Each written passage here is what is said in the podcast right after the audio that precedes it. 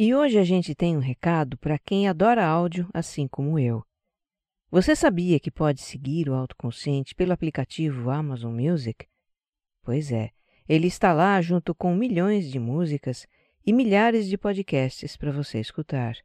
Você pode baixar os episódios dos seus podcasts favoritos para curtir offline e explorar um mundo de playlists prontas. Eu curto a frescor MPB e a balada eletrônica. E assinando o Amazon Music Unlimited, você tem 75 milhões de músicas, com lançamentos quentíssimos toda semana. Olha, depois que eu experimentei o Unlimited, as minhas sessões de malhação em casa ficaram mais animadas. Só toca hit de balada e sem anúncios. Até parece que eu estou numa academia. Você também pode experimentar o Amazon Music Unlimited gratuitamente por 30 dias para novos assinantes. É só baixar o aplicativo ou acessar www.amazon.com.br barra autoconsciente e curtir. Escuta lá. Um abraço. Esse podcast é, apresentado por b9.com.br.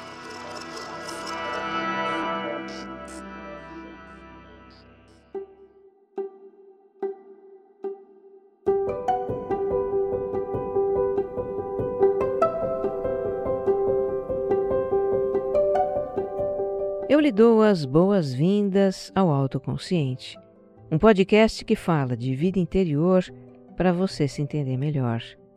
Eu sou Regina Gianetti, instrutora de Mindfulness, a sua repórter da alma, compartilhando reflexões e ações para uma vida com mais autoconsciência. A minha intenção é que ao terminar um episódio você se sinta melhor do que quando começou.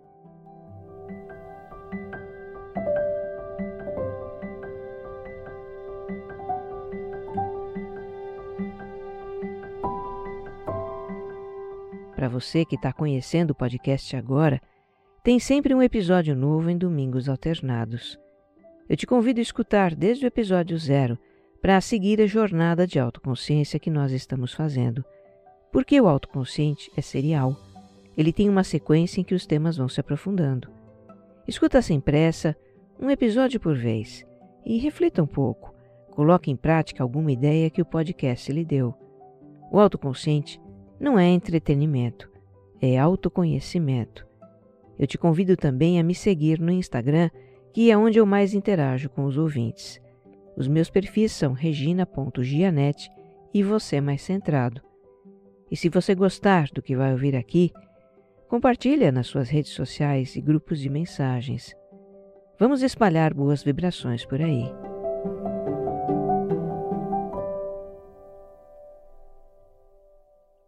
Episódio 95 Desistir é uma opção.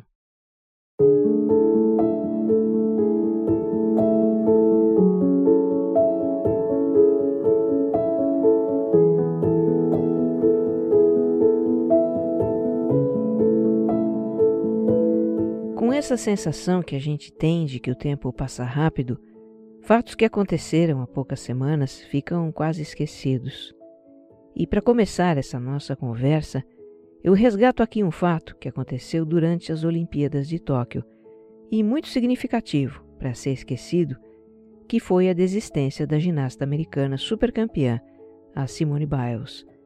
Como foi amplamente noticiado, né, ela desistiu da maioria das provas da ginástica olímpica porque não estava psicologicamente bem.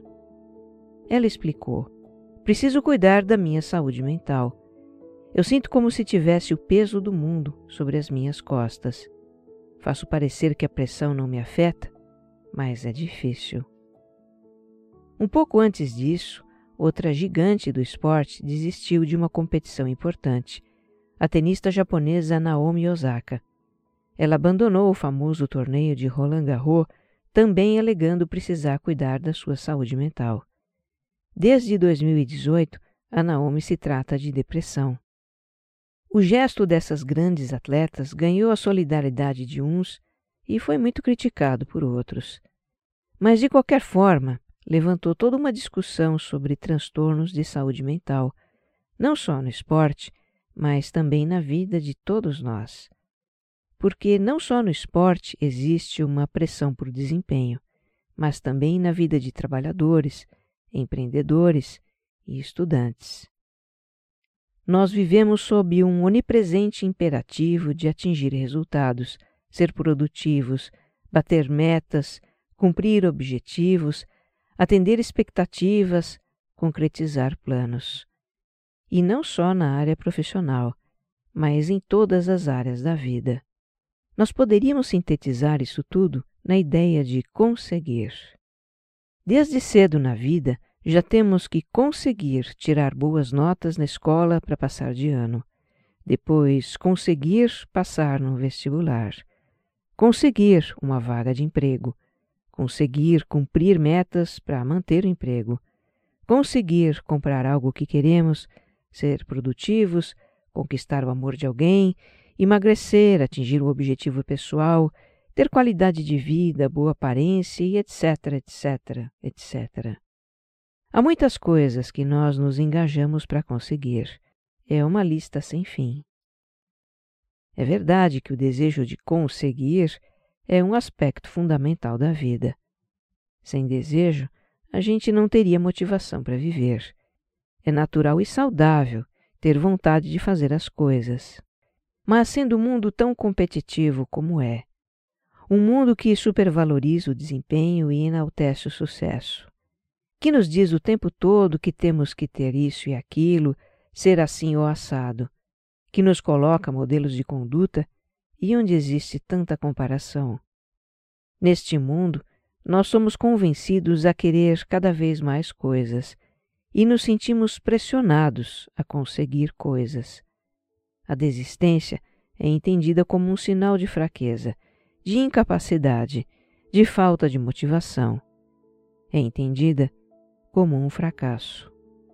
Na nossa cultura obcecada pela ideia de conseguir, a desistência se equiparou a fracasso. Fracasso, aliás, que é outro grande tabu desta cultura. Bem, desistir e fracassar são ideias diferentes. Eu gosto de pesquisar a origem das palavras. A origem resgata o significado primordial que, em muitos casos, foi distorcido ao longo do tempo.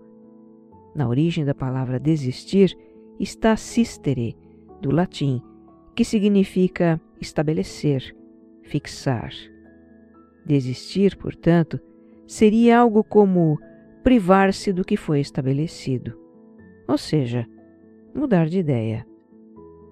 Mas, enfim, esse é um episódio para a gente refletir sobre a obsessão por conseguir, o excesso de positividade e outros aspectos destes tempos que transtornam a nossa saúde mental.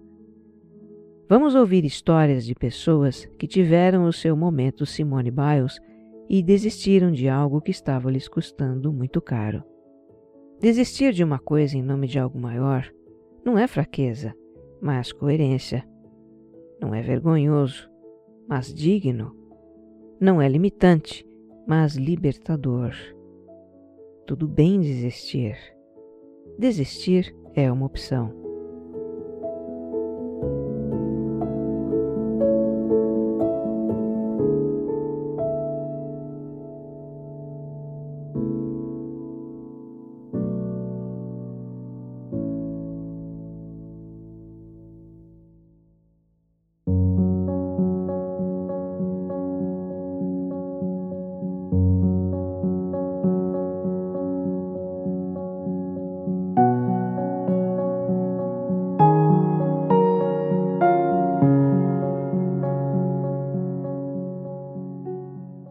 Vamos começar ouvindo a Ariane.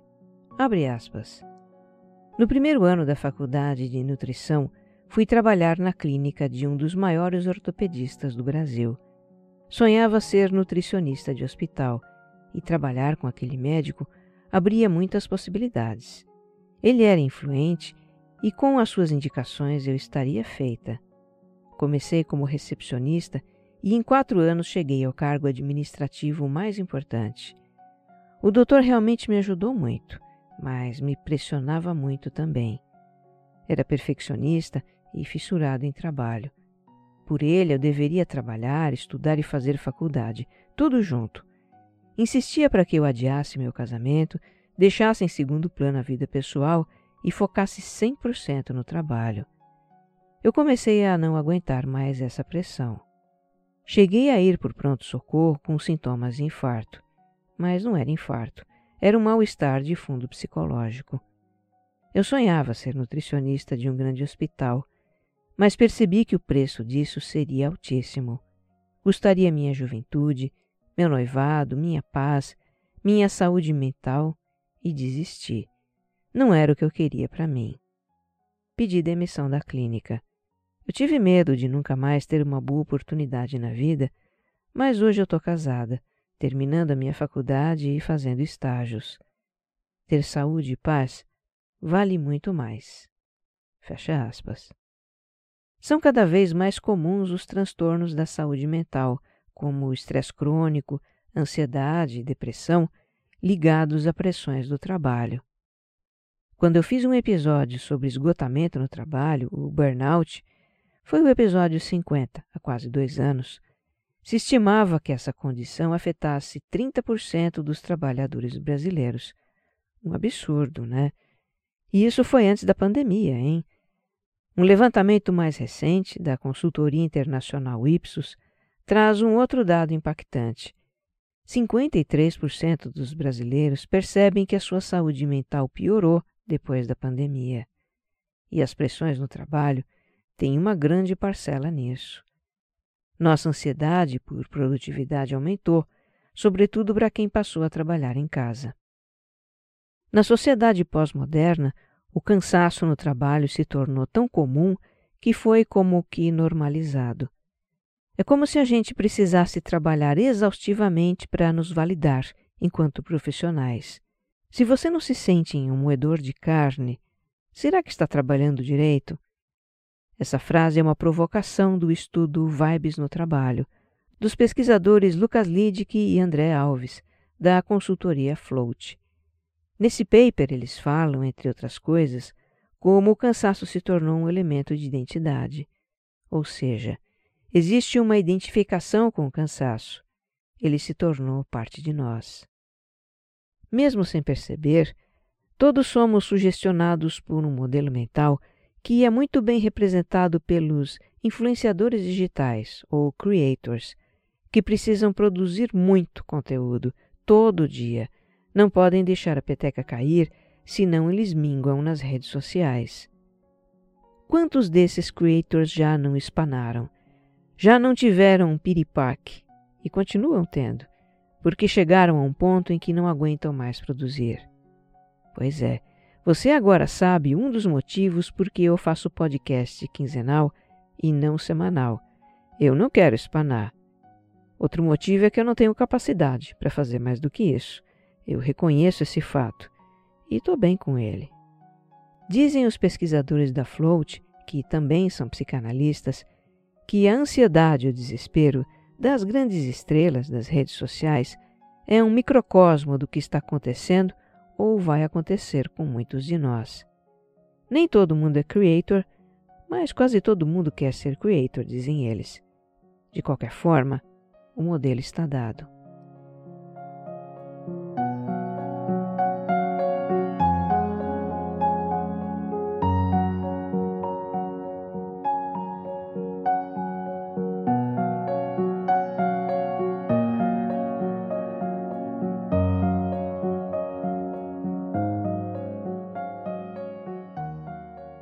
Vamos agora ouvir a Cibele. Me formei em Direito e por cinco anos tentei concurso para a Defensoria Pública. Estudar para concurso é complicado porque quanto mais tempo você estuda, mais difícil fica desistir. Você sempre acha que está chegando a sua hora e que pode aguentar um pouco mais. Mas tudo tem um limite e eu cheguei ao meu. Comecei a sentir uma rejeição física àquela situação uma náusea quando eu sentava para estudar e em algum momento surgiu uma depressão. Durante o tratamento, comecei a reavaliar os meus sonhos e acho que uma chave virou. Eu comecei a não suportar mais o direito nem os concursos. Fiz uma formação em mediação de conflitos, depois em constelação familiar, e isso me aproximou da psicologia, que viria a se tornar a minha nova rota. Fiquei um pouco perdida antes de ter coragem para assumir a mudança. Voltar à faculdade e depender dos meus pais foi muito difícil. Mas eu fiz. Estou amando a psicologia, voltei a sonhar e a fazer planos. Às vezes tenho essa sensação de que fracassei nos concursos. Desistir ainda tem um sentido negativo no nosso vocabulário, mas só quem já viveu na pele sabe o peso de continuar num lugar que não lhe cabe. Ter transtornos de saúde mental devido a pressões no trabalho, nos estudos, é uma particularidade dos tempos atuais. Quando eu iniciei a minha carreira profissional, no início dos anos 1980, não era assim. O ritmo do mundo era outro. Computador na mesa de trabalho era novidade. E internet, então, a gente nem sonhava com algo assim. Eu batia cartão de ponto naquelas máquinas que hoje só aparecem nos filmes e que marcavam o horário de trabalho das pessoas, das oito às cinco.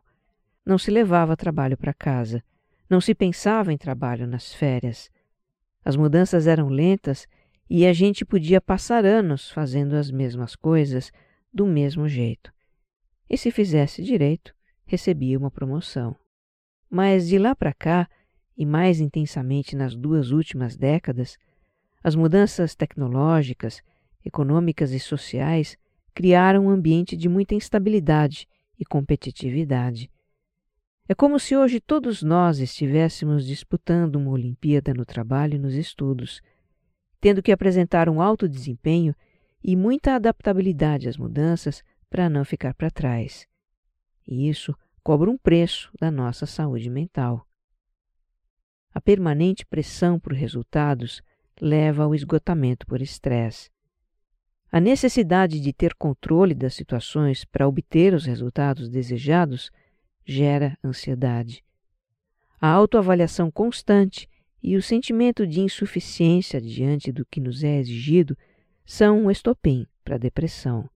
E olha, não são apenas causas externas do ambiente social ou de trabalho que transtornam a nossa saúde mental. O germe dos transtornos está em nós, no nosso modelo mental, que influencia o modo de funcionarmos na vida. Para a gente entender isso, eu vou aqui compartilhar com você ideias do filósofo sul-coreano Byung-Chul Han, autor do livro A Sociedade do Cansaço. Eu falei dele naquele episódio 50 que eu citei há pouco, não foi? É um episódio que tem muito a ver com esse, vale a pena escutar. Mas enfim, o que diz o Byung-Chul Han? No passado, digamos que até o tempo dos nossos pais ou avós, se você for muito jovem, se vivia num modelo de sociedade disciplinar, que tinha estruturas bem definidas e uma organização rígida, com hierarquias, com leis, regulamentos.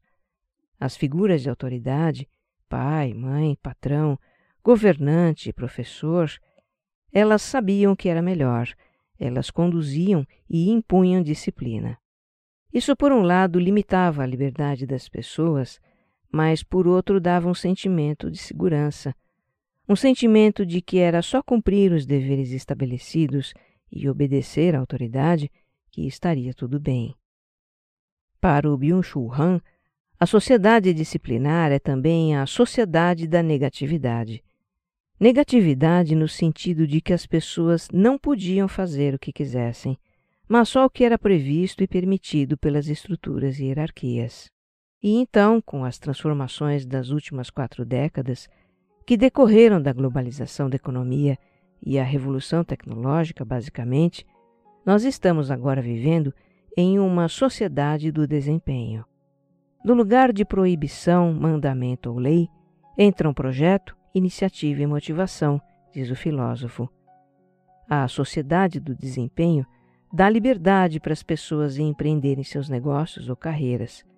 Dá liberdade para criar, se expressar, tomar iniciativa, arriscar e se reinventar.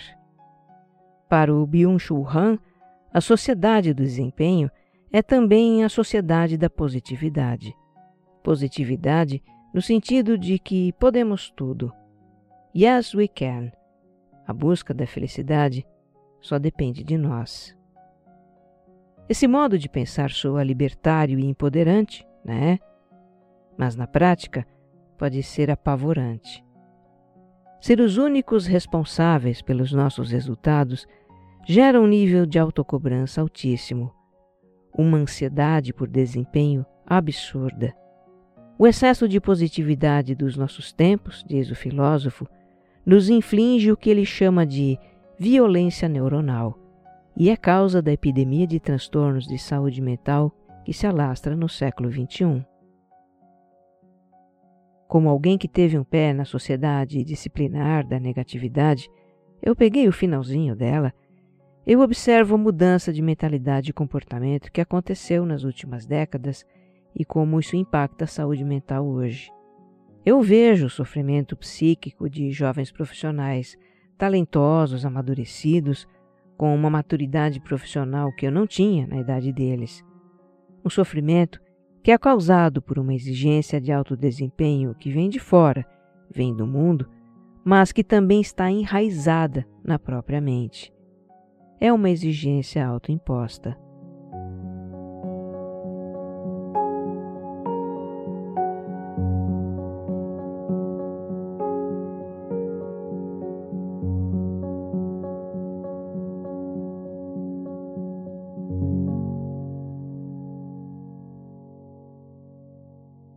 A sociedade do desempenho, da positividade, é fértil em produzir e propagar modelos nos quais a gente projeta os nossos ideais.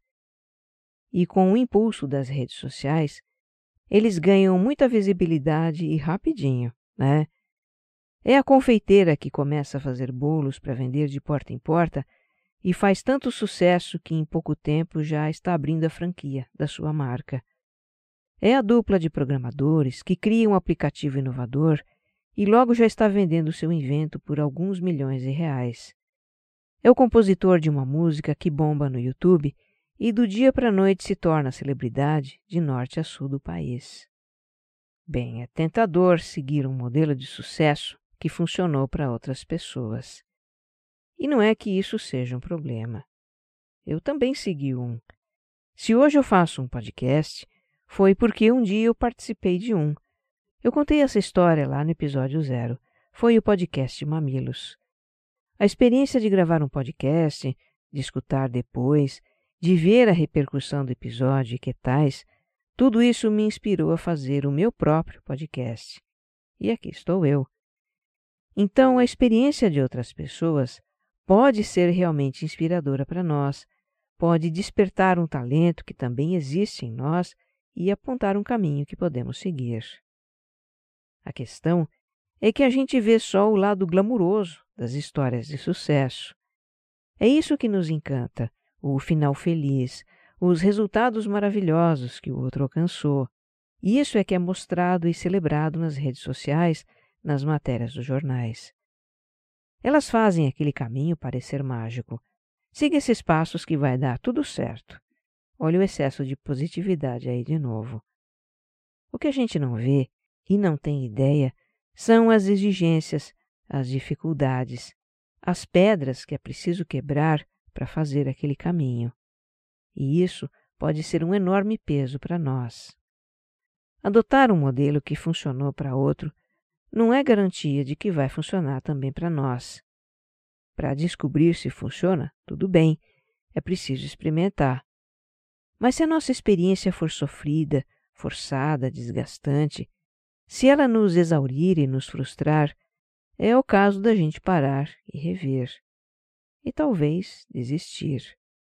Foi o que decidiu a Aline.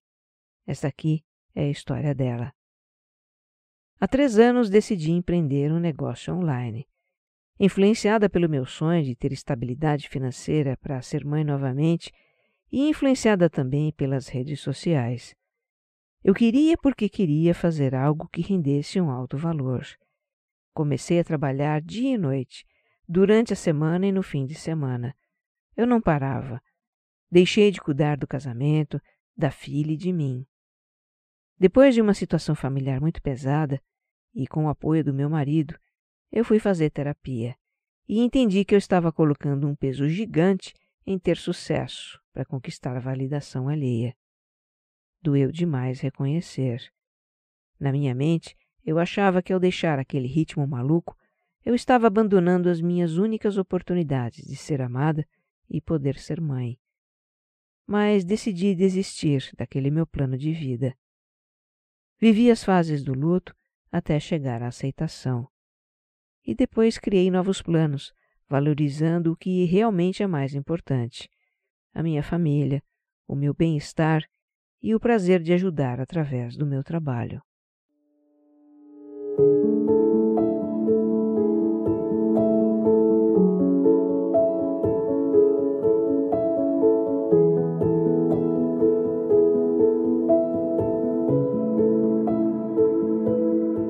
No auge da repercussão da desistência da Simone Biles, eu assisti uma entrevista do psicanalista e professor Christian Dunker para a TV UOL e ele logo de início amplia o significado do gesto da atleta para a vida de todos nós. Porque afinal o esporte é uma metáfora do mundo do trabalho, da competição entre pessoas, entre as empresas.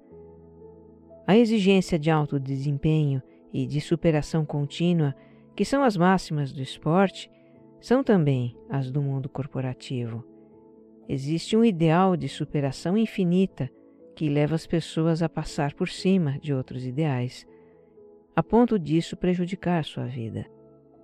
O professor Dunker lembra de situações que nós vimos nas Olimpíadas e que mostram um certo grau de violência até, como se o sofrimento fosse uma forma de aumentar o desempenho.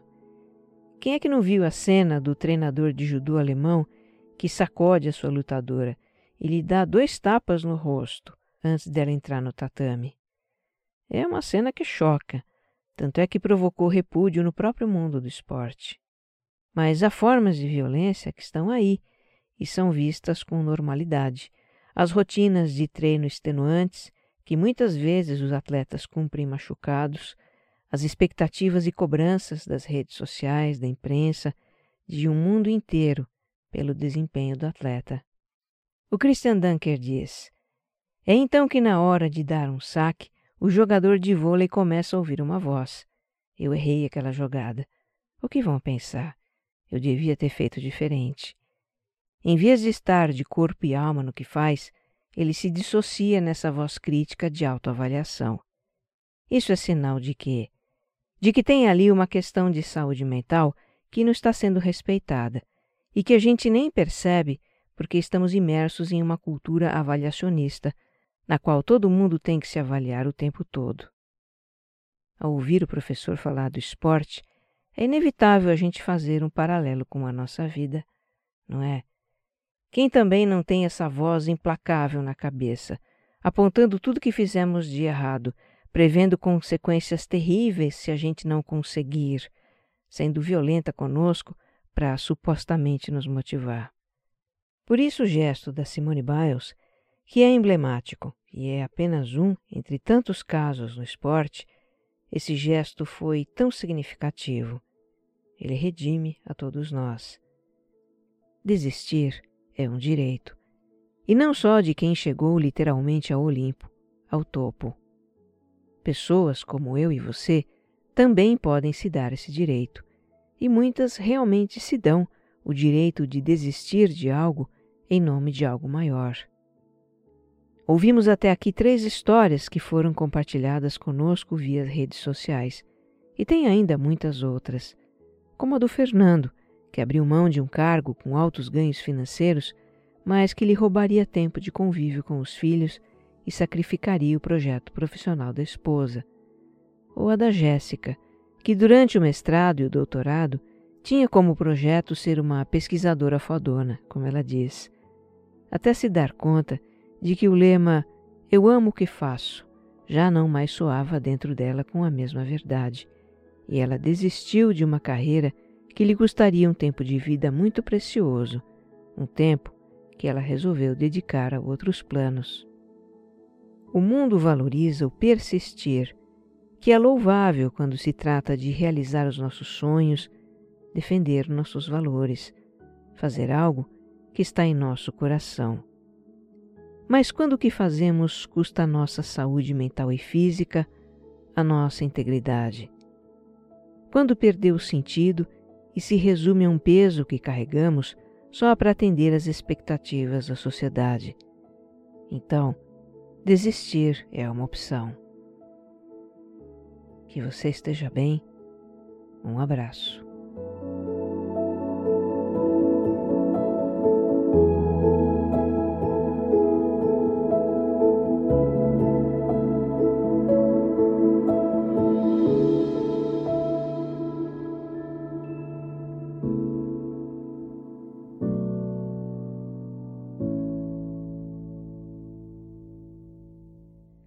Autoconsciente é um podcast distribuído pela Rede B9, com roteiro e apresentação de Regina Gianetti, edição de som e capas, Jéssica Correia.